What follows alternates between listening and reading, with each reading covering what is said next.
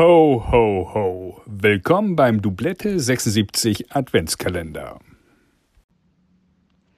Mein schönstes Roten Baum-Erlebnis war meines Erachtens 1988. Damals ein junger, unbekannter Iraner spielte in der zweiten Runde gegen Boris Becker. Es handelte sich um Manso Barami, von dem man nicht wusste, was das für ein Typ war.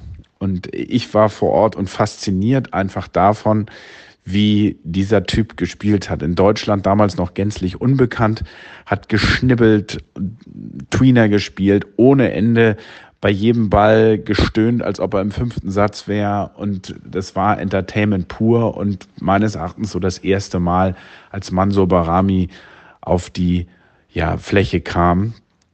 Und ähm, ja, der ehrgeizige Deutsche hat ihn dann 6-3, 6-3 meines Erachtens, ich glaube, mich zu erinnern, vom Platz gefegt, aber die Show war damals schon einmalig.